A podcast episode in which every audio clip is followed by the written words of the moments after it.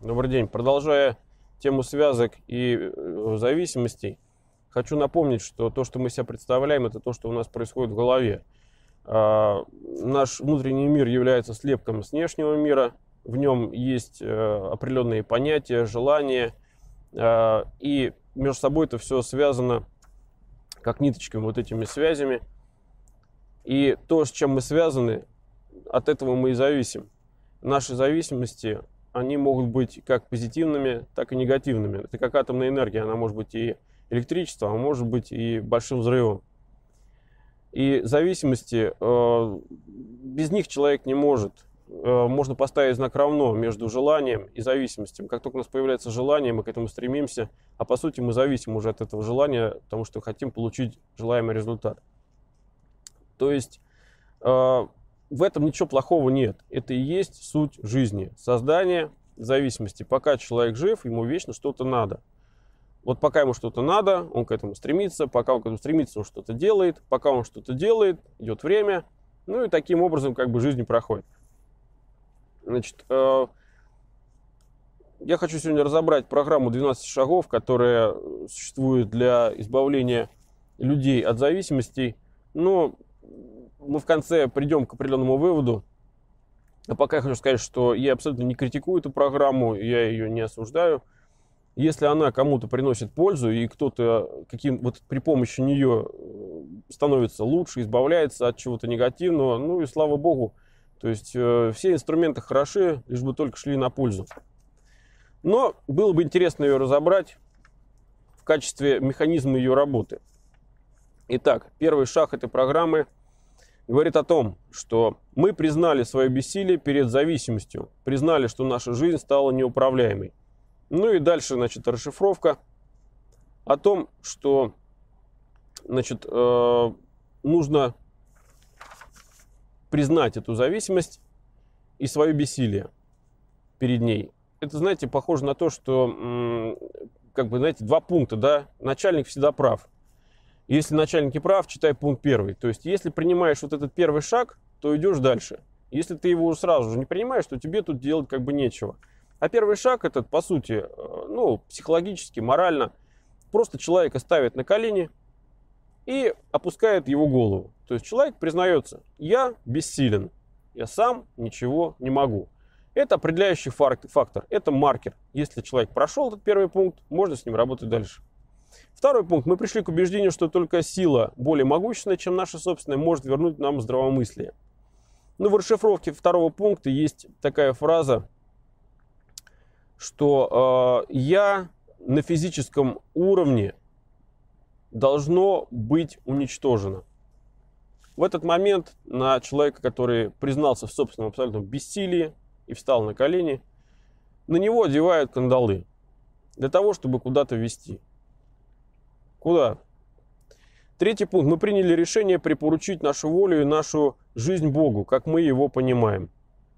Но здесь, э, в этом пункте, уже становится понятно, в каком направлении человека в этих кандалах поведут, который э, абсолютно признал собственную зависимость уже теперь не только перед тем, что у него было, да, там э, пагубные привычки и прочее, но он признал полную зависимость перед теми, кто его куда-то поведет.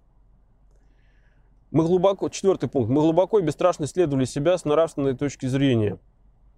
Значит, э, здесь очень важно в расшифровке вот одно, один момент, что значит, можно добиться произведения оценки прошлой жизни человека и вызвать в нем чувство вины. Чувство вины необходимо вызвать в нем для того, чтобы э, им манипулировать, для того, чтобы еще глубже его загнать вот, э, в те дебри, в ту путаницу, в которой человек находится, ну, то есть создание его полного безволия и э, проецирование человека, вместо того, чтобы проецироваться на внешний мир, он должен спроецироваться сам на себя и начать заниматься самокопанием, самобичеванием и созданием э, из чего только можно чувств вины. То есть чувство вины нужно, должно быть таким огромным, чтобы она человека переполнила, чтобы он кроме как о нем вообще думать о чем, ни о чем не мог. Далее, пятый пункт. Мы признали перед Богом собой каким-то другим человеком истинную природу наших заблуждений. Вот это вот важный вот момент, вот это вот признали перед Богом, собой, и вот еще теперь, оп, и вводят новую фигуру, и каким-то либо другим человеком истинной природы наших заблуждений. Но, по сути, это, скорее всего, будет наставник. Наставник это будет тот, кто будет следить. То есть, по сути, это будет надзиратель. Психологический надзиратель над человеком. То есть, э, человек совершил преступление, человек в нем покаялся, испытывает чувство вины, теперь нужно его загнать в этих кандалах вот ту камеру, в которой он будет страдать, и над ним поставить надзирателя. Шестое. Мы полностью подготовились к тому, чтобы Бог избавил нас от всех дефектов характера. То есть, да, мы готовы, вот получается так, что в этот момент человек готов к тому, чтобы кто-то другой в нем что-то исправлял. Ну, как вот кто-то другой может что-то исправить, если человек, э, это вот он сам какой он есть. Никто же не залезет в него сам с какими-то там Э, инструментами и не подкрутит какие-то гаечки, не настроит э, какие-то винтики, то есть не изменит какие-то коэффициенты. Ну, человек все равно сам это будет делать. То есть опосредованно кто-то будет ему что-то внешать, а он будет сам себе менять. Седьмое. Мы смиренно просили его, с большой буквы, избавить нас от наших недостатков. Значит, э, только Бог, вот расшифровка, только Бог, только Бог, одно доверенное лицо и сам пациент знают, что и в какой степени нужно изменять в структуре «я», энергия вины направляется на данные изменения. Создано вот это вот огромное энергетическое чувство вины, и, значит, э, э, Бог и вот еще какой-то другой человек будут направлять вот это чувство вины, будут консультировать и будут таким образом человеку помогать что-то в себе изменить. Ну, Бог имеет тут достаточно опосредованное значение, потому что, в принципе, на него вообще можно все списать, да, он, он же не войдет и не скажет, ребята, вы что, на меня тут понавешали всяких собак, я вообще к этому отношения никакого не имею. Отсылочная, очень интересная вот эта тема, я в теме веры много рассказывал об этом и о Боге, но не будем сейчас туда углубляться. Значит, здесь происходит следующее закрепление вот к этому человеку, который как бы будет являться наставником, и он будет говорить тебе, что делать. То есть ты будешь уже зависим не только как бы от Бога, да, не только от чувства своего этого вины, но и будешь зависим от этого наставника. Дальше, восьмой. Мы составили список всех людей, которым причинили зло и преисполнились желанием возместить им ущерб. Но вот чувство вины нужно куда-то реализовать. Реализовать на то, э, что ты должен сам себе составить огромный список вот этого, вот, что ты сделал плохого, и ты должен захотеть, значит, теперь все это возместить и это компенсировать. Но э, это тоже, знаете, так интересно, справедливо отчасти, потому что э, как-то вот взять и пытаться самому вот этого человека сбалансировать, да кому-то он сделал плохого, может, человек даже и не знал, что ему плохое что-то сделали, да, он приходит и говорит, вот я когда-то тебе, вот знаешь, вот я когда тебя обманул, когда-то еще что-то, а он смотрит такими дикими глазами и говорит, блин, я и знать не знал, я и даже думать об этом не думал, я живу и живу, ну, я уже давно забыл об этом, что ты с этим вот этим носишься, кому это теперь нужно? То есть вот это вот э, уже лишнее, то есть из прошлого достают вот эти уже дела минувших дней и пытаются их каким-то образом применить, хотя не факт, что это вообще кому-то нужно и интересно но это работает. Нужно заставить человека что-то делать. Вот чувство вины нужно куда-то реализовать. И вот ему показывают, как можно его реализовать. Ему говорят, вот это сделай, то сделай. А по сути, это вот это начинаются позитивные шаги, потому что человек начинает говорить, что, что он что-то вообще должен делать. Да? Дальше, девятое. Мы напрямую возместили ущерб тем людям, кому было это возможно, за исключением тех случаев, когда это могло навредить или им, или другим людям.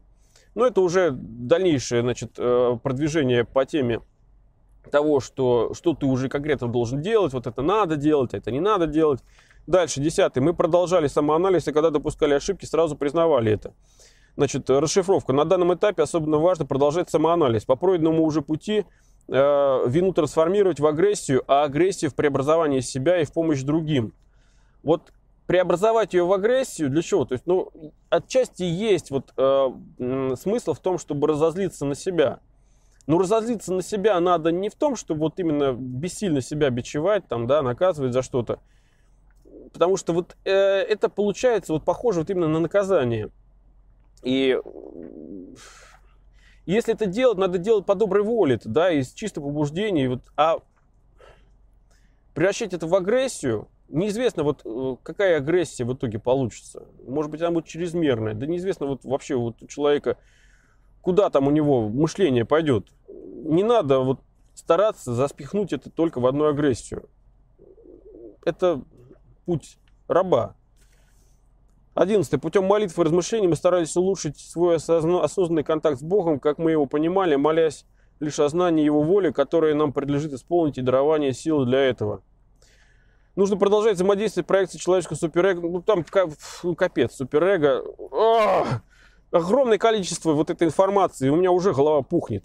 Двенадцатое. Достигнув духовного пробуждения в результате выполнения всех этих шагов, мы старались нести весть об этом другим, другим и применять эти принципы во всех наших делах. То есть, был ты алкашом, а теперь ты не алкаш, теперь ты сектант.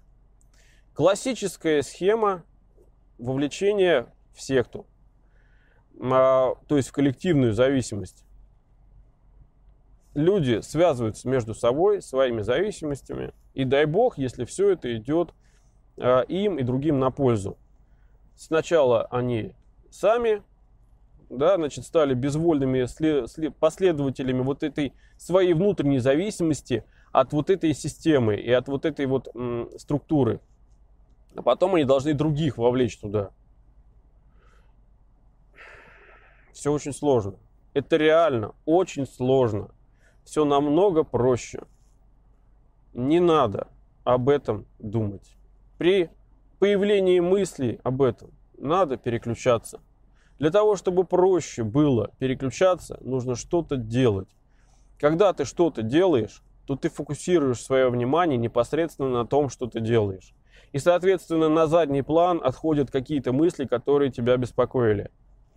Если есть какие-то зависимости, займитесь делом, начните чем-то заниматься, работой, семьей, детьми, вязанием, хоккеем, футболом, плаванием подводным, чем угодно, в шахматы играете. Но только просто не думайте об этом во всем. Потому что чем больше вы думаете, тем больше у вас есть предрасположенность тому, чтобы кто-то вам забил голову огромным объемом информации, которая в итоге вас из одной зависимости переведет в другую, но не факт, что вам это пойдет на пользу. Если кому-то помогает, еще раз говорю, вот эта программа, и никакого негатива нет, и они правильно понимают, там, типа, Бога и прочее, ничего против этого не имею. Но с зависимостями не надо бороться, с ними надо дружить. И вот тогда-то они начнут дружить с вами. Спасибо.